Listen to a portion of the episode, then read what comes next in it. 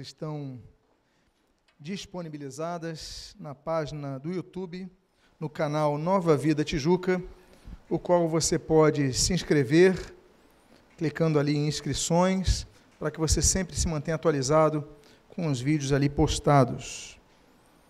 Eu queria também dizer que a mensagem de hoje, ela se pauta num livro que eu lancei há muito tempo atrás e senti um desejo muito grande de relançá-lo, Prioridades Alteradas.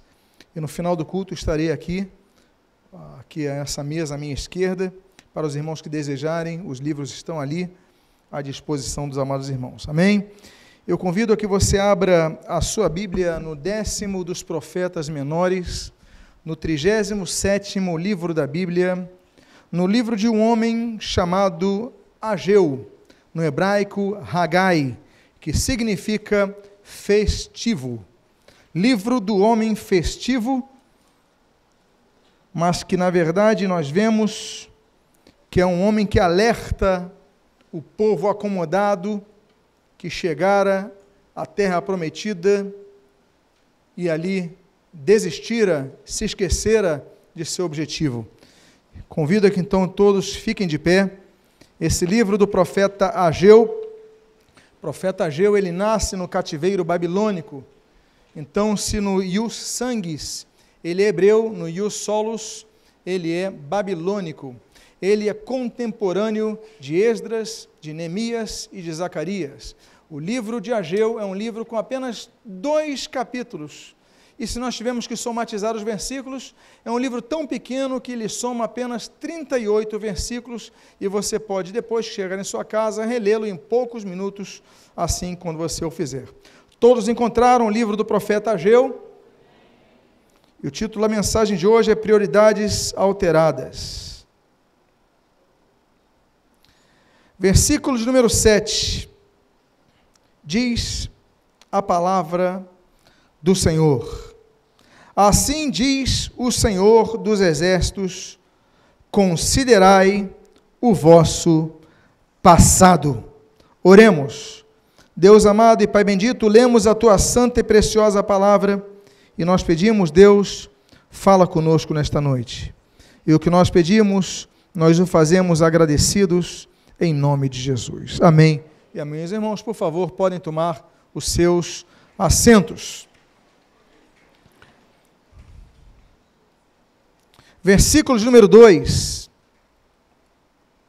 Eu vou pedir que voltem, por favor, à tela. Nós começamos a ver um processo que muitas vezes atinge o servo de Deus. Não apenas atingia aquele povo que voltara a Israel depois de um longo cativeiro, mas atinge muito dos servos de Deus que é a acomodação. A terrível acomodação. A fatal acomodação. E nós vemos um processo que se inicia nesse versículo número 2, o qual nós lemos. Assim fala o Senhor dos Exércitos: Este povo diz: Não veio ainda o tempo, o tempo em que a casa do Senhor deva ser edificada. Quando nós falamos de tempo, a Bíblia diz que tudo tem o seu tempo determinado. E há tempo para todo propósito debaixo do céu. Isso está em Eclesiastes capítulo 3, versículo 1. Três versículos depois, a Bíblia diz, por exemplo, que há tempo de rir e há tempo de chorar. Nos lembra, por exemplo, o Salmo de número 30, quando nós, muitas vezes, colhemos com lágrimas mas com júbilo havemos de colher. Nós semeamos com lágrimas e com júbilo colhemos. O tempo é algo interessante, porque o tempo ele é determinado não apenas pelos propósitos de Deus, mas pela nossa atitude diante disso. A Bíblia diz, por exemplo, que uma das tribos de Israel, e a Bíblia fala sobre isso, o autor de Crônicas escreve sobre isso, ele vai falar que a tribo de Sacar, eles eram chamados os conhecedores do tempo eles vão ser chamados por Davi e serem honrados por Davi, depois de serem amaldiçoados no passado, eles vão ser honrados, porque eram conhecedores do tempo. A Bíblia fala muito sobre os tipos de tempo que nós vivemos. A Bíblia fala, por exemplo, no tempo de instabilidade, em Isaías capítulo 55. A Bíblia fala, por exemplo, num tempo de dores, um tempo de dificuldades, um tempo de problemas, como no Salmo capítulo número 9, no versículo de número 9.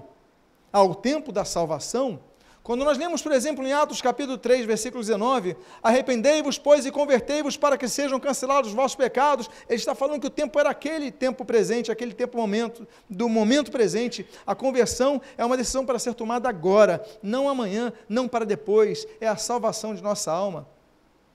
O tempo, então, ele é condicionado a muitas matizes de interpolações humanas, porque muitos decidem não seguir a Cristo, Muitos recebem um dom de Deus e falam, não vou trabalhar, e aí nos lembramos de Mateus 25, ó, então, e, e, e o versículo 14 em diante, eu vou enterrar na terra, eu vou guardar, e pronto, e você decide o que vai fazer com aquilo outro, não, outro vai desenvolver, vai pegar aquele dom, aquele talento e vai multiplicá-lo. O que você tem feito com o seu tempo? O que você tem feito com o tempo que Deus tem lhe dado? Porque justificativas para o mau uso do tempo todos nós temos. Ah, eu trabalho. Eu tenho desgastes na minha vida de estudos.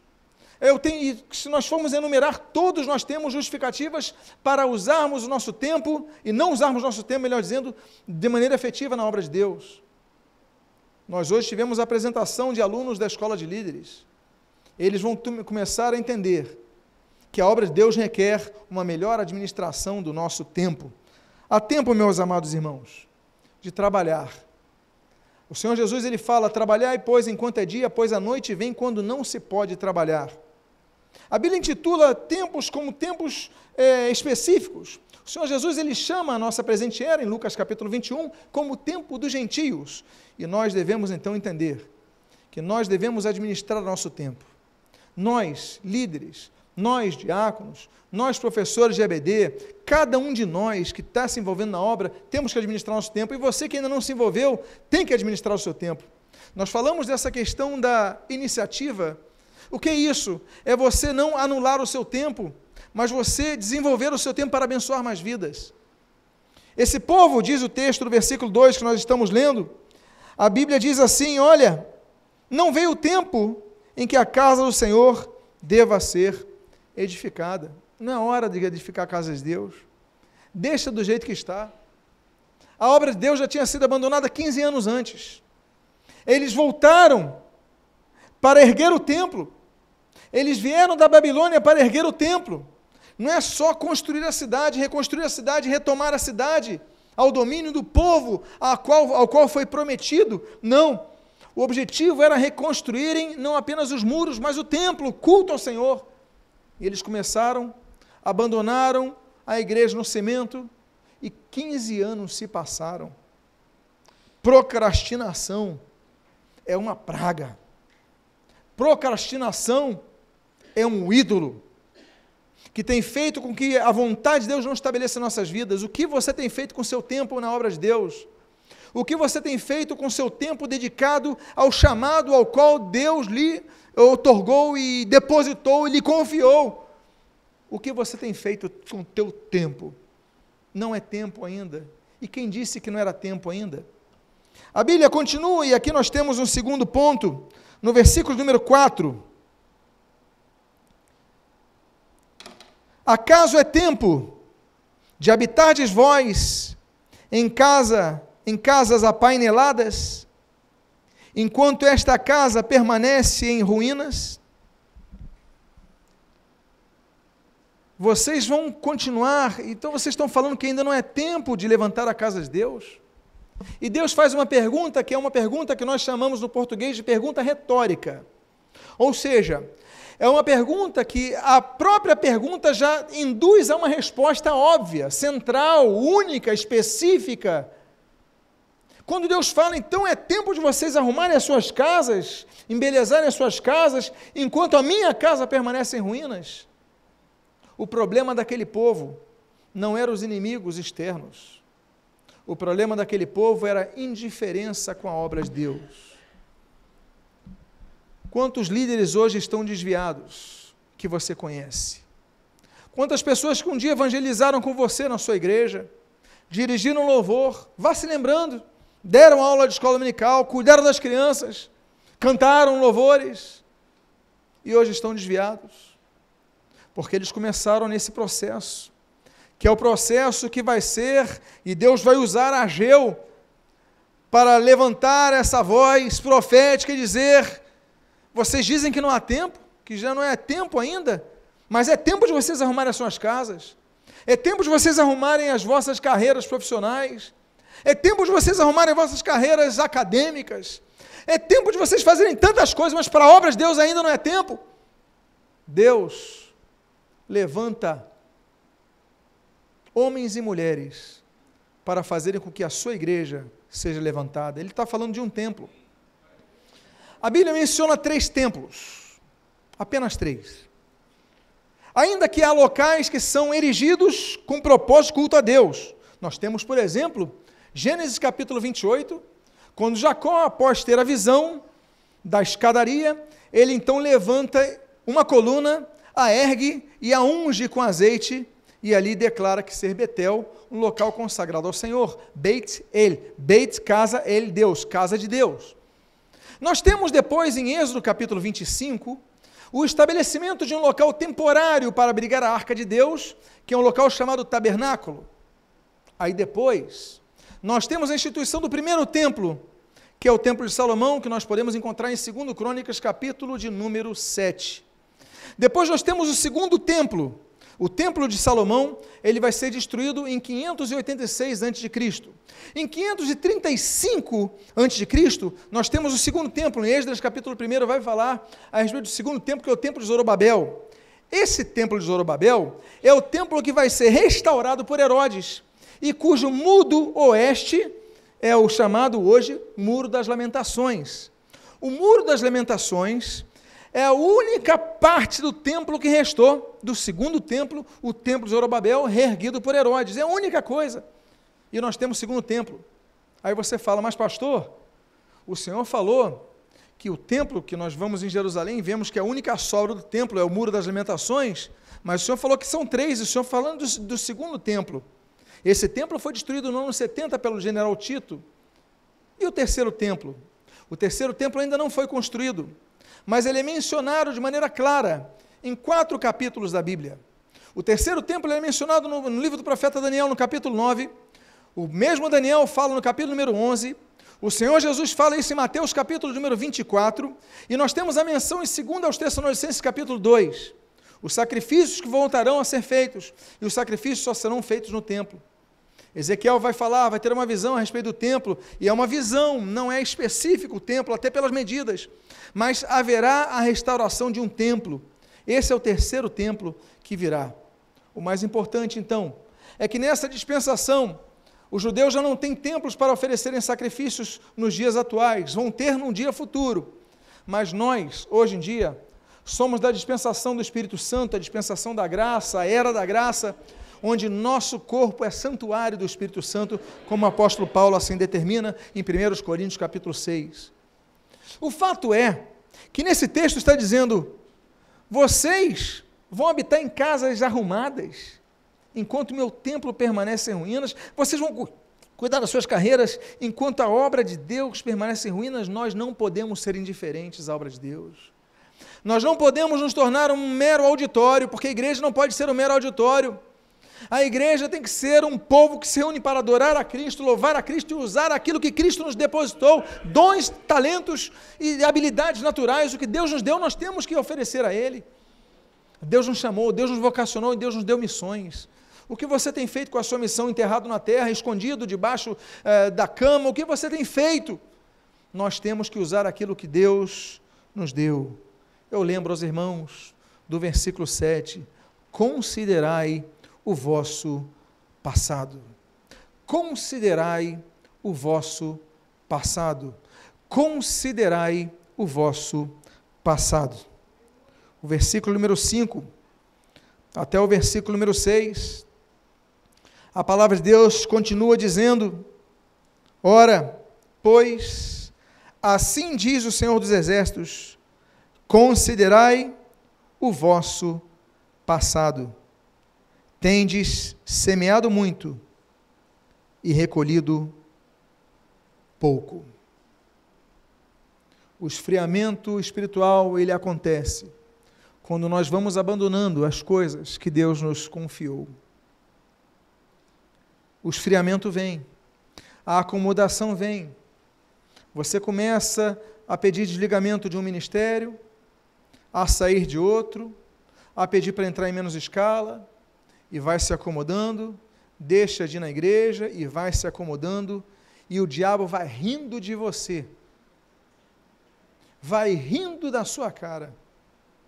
Assim como os filisteus riam daquele que fora juiz de Israel, mas naquele momento cego dos seus olhos, o juiz Sansão era apenas um palhaço naquele templo. Considerai o vosso passado. A Bíblia fala em Gálatas capítulo 6, versículo 7, que existe uma lei, e ali está falando, tem semeado muito e recolhido pouco, existe uma lei da colheita segundo a semeadura. Aquilo que o homem semear, isso ele colherá. Mas a Bíblia diz, meus amados irmãos, em Levítico, capítulo número 26, que muitas vezes nós vamos semear. Levítico 26 fala sobre o povo que desobedecia a Deus. Ele diz o seguinte: vocês vão semear, vocês vão colher, mas não vão colher para si, porque os inimigos virão e tomarão de vós os vossos frutos, a vossa colheita. Você não planta algo para o inimigo colher. Você não constrói algo para que o inimigo se aposse. Mas era exatamente isso o que Deus profetizara nesse livro da Bíblia de Levítico 26. Você vai semear, mas o inimigo vai usufruir. E não é isso que Deus quer para a sua vida. Eu, quando leio o livro de Miquéias, no capítulo 6, eu me entristeço quando leio aquele texto que diz: Olha, vocês colherão, pisarão nas azeitonas, mas não usarão o azeite. Deus fala sobre isso. Não te ungirás com azeite que pisarás na azeitona. Você vai pisar na azeitona, você então plantou a azeitona, você colheu a azeitona, você carregou a azeitona para o lagar, você pisou na azeitona, mas diz a Bíblia, mas apesar de a pisares, apesardes, não te ungirás dela. Meus amados irmãos, é isso que você quer para a sua vida, porque é isso que estava acontecendo. Tendes semeado muito, mas recolhido pouco. Você já tudo agora é mais difícil para a sua vida espiritual. Até a oração está pesada.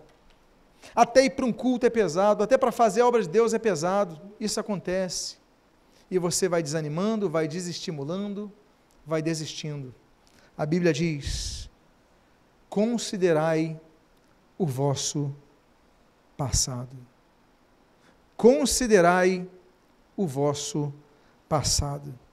A Bíblia continua, o versículo 6, então, ele continua dizendo o seguinte: Comeis mas não chega para fartar-vos. Bebeis, mas não dá para saciar-vos. Meus amados irmãos, você começa a perder a fome pelas coisas que você tinha fome. Você começa a perder a sede por aquilo que você gostava de tomar. Você começa a perder prazer naquilo que te alimentava. Você já não tem mais prazer na leitura bíblica você não tem mais prazer em ouvir a palavra, você não tem mais prazer em servir no diaconato, você não tem mais prazer em evangelizar, você vai perdendo o prazer nas coisas de Deus. Meu prazer é meditar na tua palavra. Você lê isso na vida, você fala, eu realmente lembro disso. Você se lembra do primeiro amor que é deixado, que esfria em muitos, porque o texto diz: olha, porque vocês abandonaram a obra de Deus, porque vocês só estão construindo as vossas carreiras, construindo as suas casas, apainelando as suas casas, embelezando as suas casas, mas abandonaram o templo 15 anos abandonado. 15 anos abandonado. Então, vocês agora comem e não se saciam, bebem e não se saciam, não tem mais prazer. E é isso que acontece. Alimentos a Bíblia fala em Mateus capítulo 4, versículo 4, o Senhor Jesus ele diz: Olha, nem só de pão viverá o homem, mas de toda a palavra que sai da boca de Deus.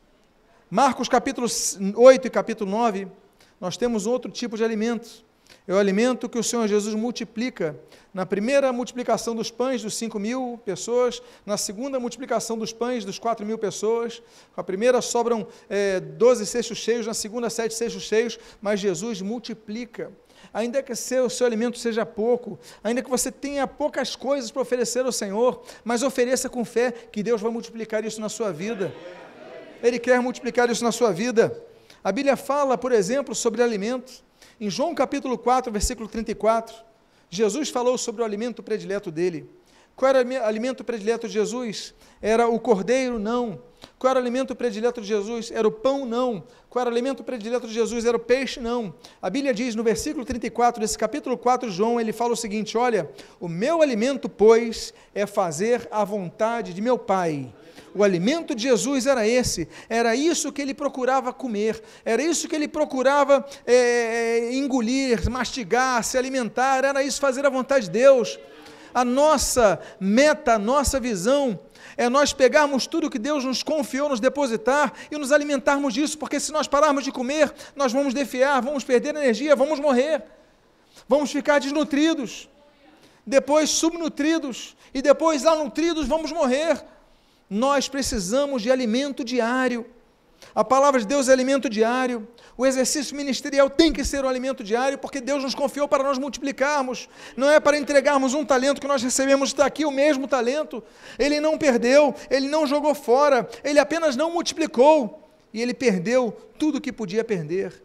Mas eu quero dizer para você uma coisa: encha-se de Deus. O Evangelho de João ele diz que é o segredo é Jesus. Evangelho de João, no capítulo número 6, a Bíblia diz: o Senhor Jesus se apresenta como o pão da vida, não um pão como o maná que desceu do céu, não um pão como o maná que, que, que alimentava o povo, mas todo dia o maná apodrecia. Se você guardasse o maná para outro dia, o maná apodreceria e faria mal para você. Todo dia você tinha que colher o teu alimento, todo dia você tinha que depender de Deus, mas Jesus falou: apesar disso, quando entraram na terra prometida, o maná cessou. O maná cessou depois daqueles 40 anos, ele cessou e não mais caiu sobre a terra de Israel. Mas o que veio à terra de Israel, o que veio aos gentios, o que veio à humanidade foi Jesus, o pão que desce dos céus. É por isso que Jesus, ele quando pega aquele pão, um daqueles pães que estavam na mesa, ele rompe o pão ao meio, quebra o pão ao meio e diz: Olha, este é o meu corpo que é dado em favor de vós. Jesus, ele parte o pão e ele se apresenta como o corpo de Cristo. Mensagem essa que Paulo vai usar é, quando vai escrever à igreja. Eu quero dizer uma coisa para você nós devemos nos alimentar. A Bíblia diz em 1 Pedro, capítulo número 2, desejai ardentemente o genuíno leite espiritual. Nossa função é desejar mais de Deus. Se você não buscar a Deus, você pode ter mil funções na igreja, você vai desanimar. Ah, pastor, mas eu exerço, eu sou líder dos diáconos. Olha, eu sou, eu trabalho no evangelismo há 10 anos e evangelizei mais um milhão de pessoas. Mas se você não buscar a Deus, você vai desanimar. Nós devemos desejar buscar ao Senhor, buscar ao Senhor enquanto se pode achar, invocai-o enquanto está. Meus amados irmãos, é o que a Bíblia diz em Zacarias capítulo 1, versículo 3, e que é reescrito, é escrito novamente por Tiago capítulo 4, versículo 8, chegai-vos, pois, a Deus, e Ele se chegará a vós. Então, mais do que cargos que você tenha, alunos, mais do que as aulas que vocês tenham, que possam satisfazer é, a sua curiosidade, possam fornecer é, funções a vocês, mas a busca por Deus tem que ser pessoal, diária, constante, porque não podemos apenas trabalhar, nós devemos buscar a força para o trabalho, e a nossa força vem do Senhor, como disse Neemias. Comeis e não chega para fartar-vos a Bíblia continua dizendo, nesse versículo número 6 ainda: vestivos, mas ninguém se aquece. Vestivos, mas ninguém se aquece. A vestimenta entra nesse mundo com o advento do pecado. No capítulo 3 de Gênesis, nós temos os dois primeiros tipos de vestimenta da humanidade. Nós temos, por exemplo, no versículo número 7 do capítulo 3, as folhas de figueira. Quando Adão e Eva percebem que pecaram, se envergonham e buscam as folhas de figueira. Mas no mesmo capítulo, só que no versículo 21, a Bíblia diz que Deus lhes dá vestimentas de peles. A figueira, ela daqui a pouquinho secaria, porque a folha fora do seu tronco, alimentado pela raiz, ele vai secar, ela vai secar. Mas Deus lhe dá peles, apontando para o sacrifício de um animal. Aí nos lembramos de João capítulo 1, versículo 29, quando o João Batista ele fala a respeito do nosso Senhor e Salvador Jesus Cristo. Olha, Eis aí o Cordeiro de Deus que tira o pecado do mundo, apontando para aquele Cordeiro que os judeus conheciam de Êxodo capítulo 12, que era o Cordeiro Pascal, que foi ali é, morto por cada família para colocar o sangue no umbral daquela casa, para que o anjo do Senhor passasse por cima, por sobre o Pessar, né, que é a tradução de Páscoa, então não viesse trazer juízo. Eu quero dizer uma coisa para vocês, amados irmãos. É o sangue de Jesus, do Cordeiro de Deus, que nos redime da culpa. Essa é uma belíssima profecia messiânica que nós temos aqui. Não temos apenas no versículo 15, quando fala da semente da mulher, mas nós temos no versículo 21, quando fala da pele que foi dada para cobrir o pecado. E não apenas cobrir, mas como diz Atos capítulo 3, versículo 19, para cancelar os pecados. Meus amados irmãos, vestes, então, apontam para uma identidade. Nos lembramos, por exemplo, das vestes de José. Gênesis capítulo 37. Nós temos ali eh, José recebendo as vestes de seu pai e os seus irmãos o invejando. Muitas vezes, as vestes que nós vestimos geram reações nas pessoas. Se você é uma pessoa limpa, se você é uma pessoa que é luz, você vai gerar incômodo naqueles que habitam no meio das trevas.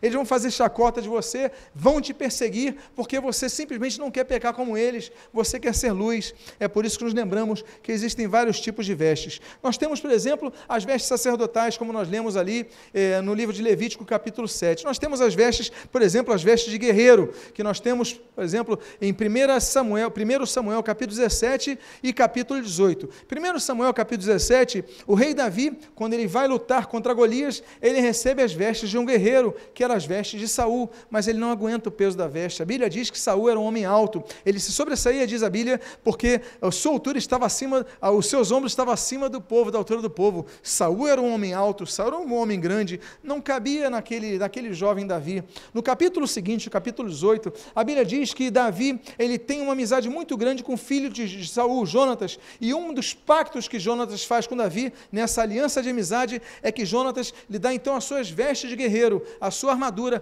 para Davi, e Davi segura a armadura de Jonatas. Nós temos então as vestes de um guerreiro. Nós temos as vestes reais, como nós lemos, por exemplo, em Esther capítulo 6. Mas o que eu quero falar são as vestes que são a nossa identidade. A Bíblia diz no livro de Judas, no versículo 23, que nós devemos detestar, a Bíblia diz isso em português, está muito claro, detestar as roupas contaminadas pela carne.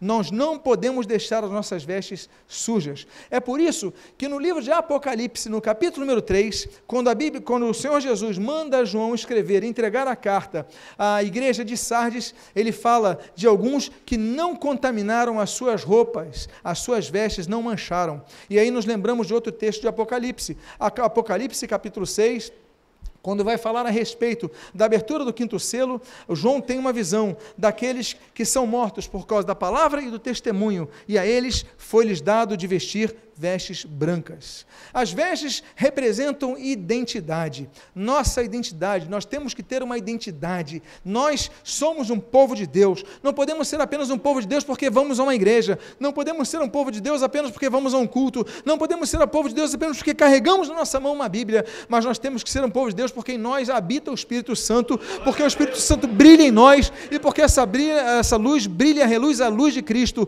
porque nós somos luz do mundo e nós somos sal da terra. É por isso que nós devemos vestir as vestes brancas. Mas você veste com outras vestes, você não se aquece. Você abandonou a obra de Deus.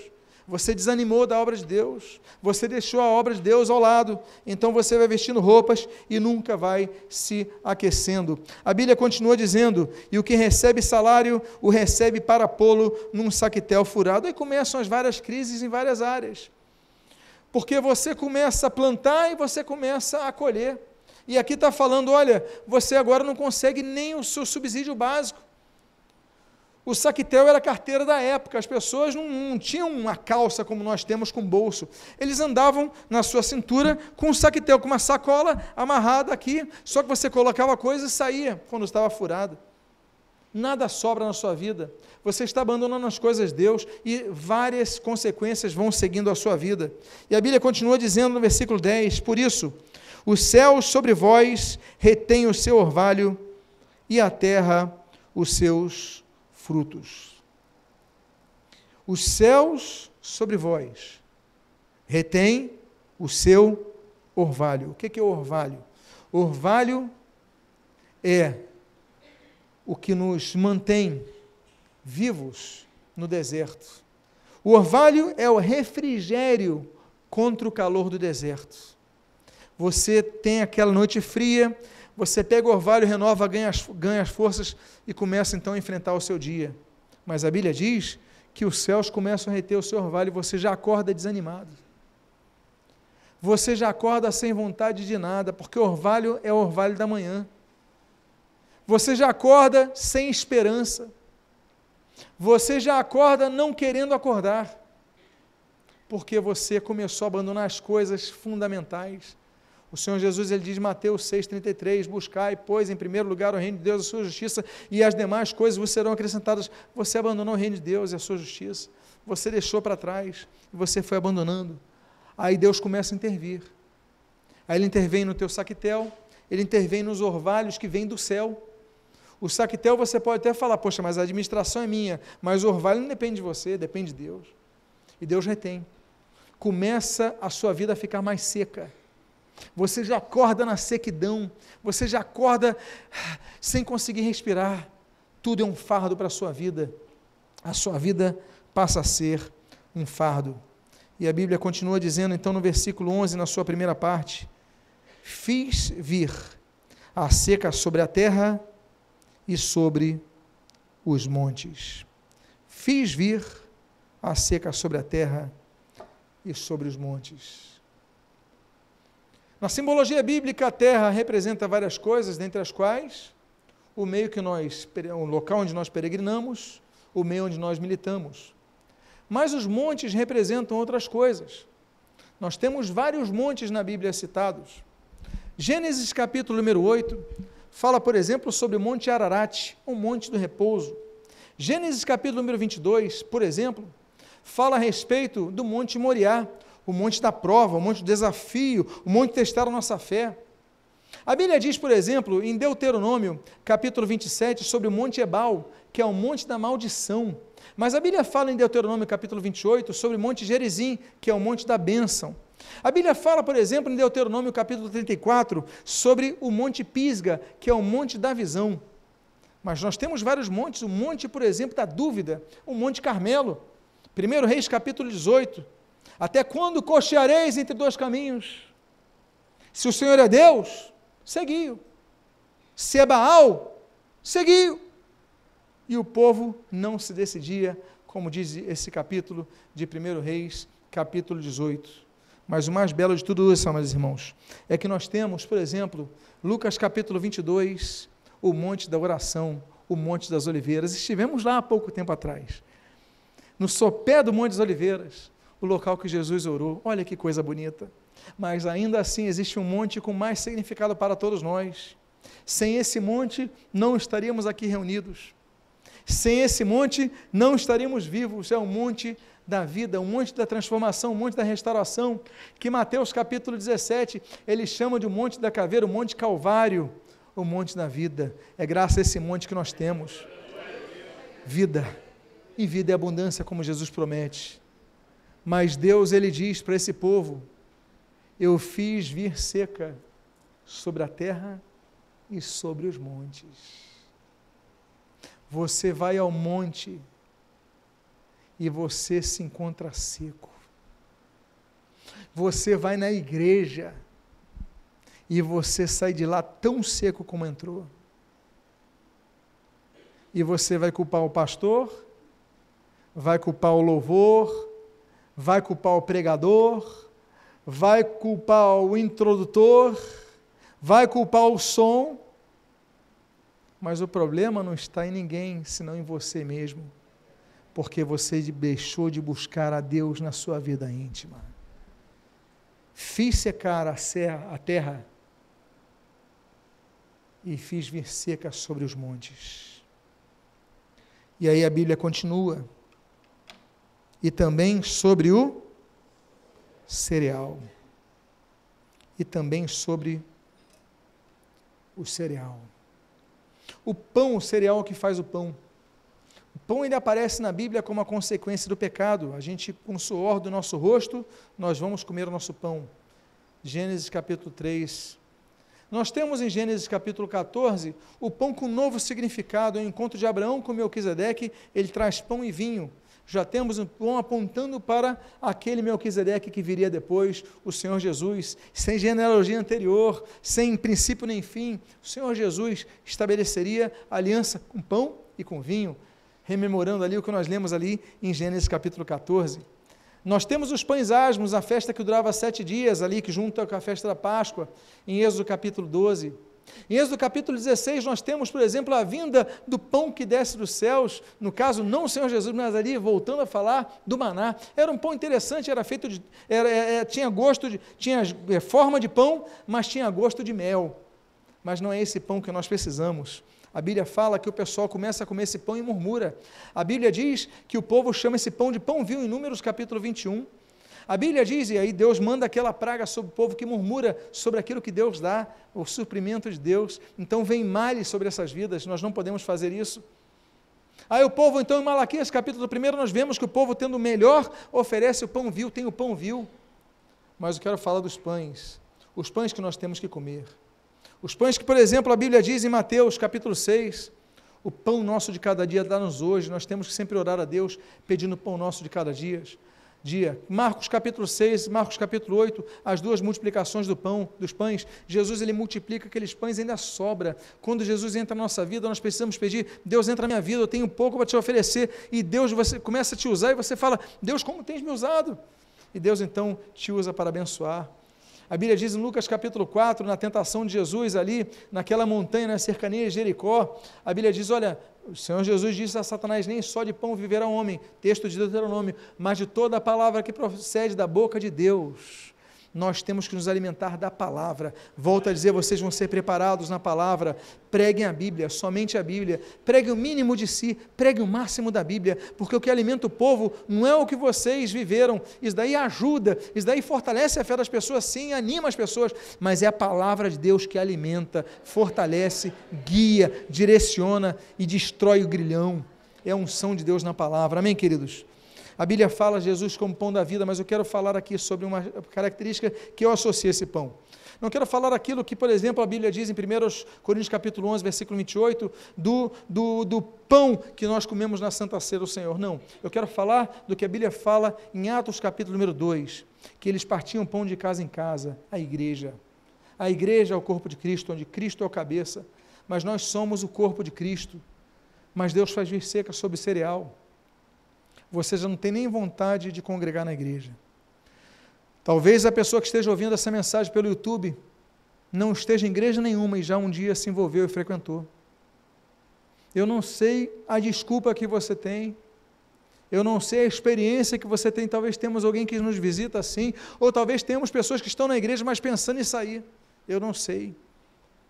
Mas o fato é que quando você se distancia de Deus, se acomoda, 15 anos a casa de Deus abandonada, as coisas começam a não ter sentido para você, nem aí da igreja, fica tudo pesado. Considerai o vosso passado. Versículo 7: Considerai o vosso passado. E a Bíblia diz: e sobre o vinho. O vinho representa alegria. O Senhor Jesus, no seu primeiro milagre, João capítulo 2, na cidade de Caná, nas cercanias, uma aldeia do lado de Nazaré, então, naturalmente, aquele casamento era de uma pessoa muito conhecida da família. É ali que Jesus cresce, é ali que Maria nasce. Caná é do lado. De carro você não faz nem 10 minutos. Aí Jesus chega ali, acaba o vinho, Jesus pega a água e transforma em vinho. A alegria é renovada, só que o vinho é melhor. o mestre Sala diz a Bíblia que ele prova o vinho, ele diz esse vinho é melhor, a qualidade é melhor. Porque Jesus ele transforma a nossa fase difícil numa fase maravilhosa. Eu quero dizer para vocês isso. Ele quer mudar a sua fase, porque nesse momento o povo tem seca sobre o vinho, você tem seca na sua alegria. E eu quero dizer para você que Jesus quer restaurar a sua alegria. A Bíblia diz então, e sobre o azeite. O azeite você sabe o que significa. Você sabe que a unção era feita com azeite.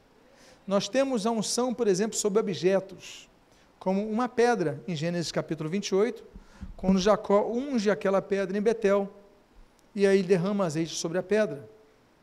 Nós temos no livro de Êxodo, capítulo 29, por exemplo, azeite sendo derramado sobre o altar, um altar consagrado ao Senhor. Nós devemos, a nossa vida tem que estar no altar de Deus, temos que ser consagrados a Deus. A Bíblia fala em Êxodo capítulo 30, por exemplo, que é, os utensílios do templo eram consagrados a Deus e ungidos. Agora, pessoas eram ungidas. Levítico capítulo 7 diz que os sacerdotes eram ungidos com azeite. A Bíblia diz em 1 Samuel capítulo 10 que os reis recebiam unção de óleo sobre as suas cabeças. E a Bíblia diz, por exemplo, eu falei dos sacerdotes, eu falei dos reis, mas faltou uma categoria, que é a categoria dos profetas. A Bíblia diz em 1 Reis capítulo 19 que Elias ungiu Eliseu derramando óleo sobre a sua vida. Mas o óleo mais importante que nós precisamos é aquilo que a Bíblia descreve, por exemplo, em 1 Pedro capítulo 2, é o derramar do Espírito Santo sobre a igreja. Nós não podemos deixar a seca vir sobre o nosso azeite. Nós temos que pedir, Deus, renova a minha vida. E hoje é um culto que você veio aqui para orar, para clamar ao Senhor, para que as coisas mudem, em nome de Jesus. E eu concluo com o último texto desta noite, que é do versículo número 14. Como eu amo esse versículo. Como eu sou apaixonado por esse versículo. E esse versículo diz o seguinte: E o Senhor despertou o espírito de Zorobabel, filho de Salatiel, governador de Judá, e o espírito de Josué, filho de Josadaque, o sumo sacerdote, e o espírito do resto de todo o povo. E eles vieram e se puseram ao trabalho na casa do Senhor dos exércitos, o seu Deus. Nota bene. Você reparou que no início do versículo, do texto que nós lemos hoje, Deus diz assim, Deus fala assim, assim diz este povo. Mas no versículo 14, este povo, não é meu povo, é este povo. Mas nesse versículo 14, quando o Espírito de Deus, o Senhor desperta o Espírito de todo o povo, a Bíblia diz: seu Deus. De este povo passou para seu Deus. Quando o Espírito despertou o Espírito daquele povo, quando Deus despertou o Espírito de todo o povo, o povo passou a construir a casa do Senhor. O que eu desejo com essa mensagem a você que está aqui presente, a você que está ouvindo essa mensagem pela internet, é que o Deus desperte o teu espírito, a tal ponto que você se reanime a servir na casa de Deus, se reanime a ser usado por Deus, se reanime a ser capacitado para ser usado na casa do Senhor. E por causa disso, você está ouvindo essa mensagem. É por causa disso que você está presente aqui. É por causa disso que você recebeu esse link. É por causa disso que você está ouvindo essa palavra porque é momento de Deus despertar o teu espírito. Como diz a Bíblia, no livro de Efésios, capítulo 5, desperta, tu que dormes, levanta-te de entre os mortos, e Cristo te iluminará. Eu gosto então daquele texto, como diz o salmista no Salmo 57, desperta, ó oh, minha alma. Vamos ficar de pé nesse momento. Vamos clamar a Deus para que Ele desperte o nosso espírito, Ele desperte a nossa alma. Ele, nesse momento, agora faça a mudança e começa então a clamar a Deus. Começa a pedir a Deus perdão pelos teus pecados. Começa a pedir a Deus perdão pela tua acomodação. Começa a pedir a Deus perdão porque você começou a abandonar as coisas de Deus aos pouquinhos, como se estivesse enganando as pessoas, mas a Deus você não engana. Mas você ouviu essa palavra porque Deus tinha um propósito para a sua vida. Você está ouvindo essa palavra porque Deus tem um plano para a sua vida. Você está ouvindo essa palavra porque Deus quer despertar a sua vida. Desperta tu que dormes. É momento de você se levantar. É momento de você voltar a se animar para servir na casa de Deus, servir na obra de Deus, usar os dons, os talentos, as habilidades que Deus te deu. Pai amado, em nome de Jesus, essa noite é um dia de despertar. Tu trouxeste as pessoas, estão fazendo elas ouvir essa mensagem para que despertem, para que sejam despertados. O teu Espírito Santo que haja olhos sobre as suas vidas, que haja olhos sobre as suas cabeças, que não haja mais sequidão nos montes, que não haja mais sequidão nos cereais, que não haja mais sequidão nos vinhos, que não haja mais sequidão na terra, mas o orvalho volte a descer sobre essas vidas, e eles sejam restaurados em ti, que seja uma noite de restauração. Desperta a tua igreja, desperta o teu povo, desperta os teus filhos, e que em nome de Jesus, cada que seja despertado, cada um aqui volte diferente, aquele que deixou de te buscar, volte a te buscar. Aquele que deixou de orar, volte a orar. Aquele que deixou de buscar uma intimidade maior contigo, volte a ter essa intimidade. Aquele que deixou de ler a tua palavra, volte a ter prazer na tua palavra. A Deus que seja noite de renovação de forças, noite de restauração de forças, noite de despertar do teu povo. Abençoa suas vidas. Nós pedimos que essa palavra ela aqueça o nosso coração. Não nos deixe para esfriar, não nos deixe acomodar, não nos deixe as pedras do templo ficaram abandonados por 15 anos, mas usa-nos para restaurar a tua obra, usa-nos para viver a tua igreja. O que nós pedimos, Deus, nós pedimos agradecidos, porque a tua palavra não volta vazia, seca-se a terra e cai a flor, a flor, mas a palavra de Deus permanece eternamente, como diz o profeta Isaías, o filho de Amós, no capítulo 40. São as tuas bênçãos que nós rogamos sobre nós e te agradecemos em nome de Jesus. Amém e amém. Diga à pessoa que está do seu lado que o Senhor renove a sua vida, que o Senhor restaure a sua vida e que Deus te use ainda mais do que tem usado na sua vida. Deus te use ainda mais a sua vida na sua obra, em nome de Jesus. Amém e amém. Ainda de pé. Eu tenho comunicado.